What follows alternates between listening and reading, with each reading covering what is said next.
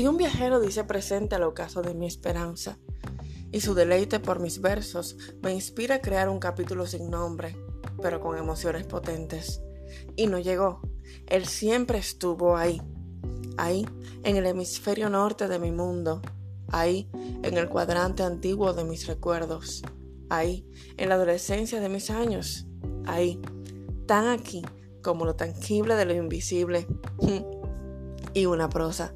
Una prosa situó su GPS en mi espacio y mi espacio disfrutaba de su atención. Y así, así dos polos tan opuestos demostraban que es posible conectar lo paralelo con las cruzadas de las poesías, con lo contrario de las vivencias, con los límites y los símiles de nuestras historias.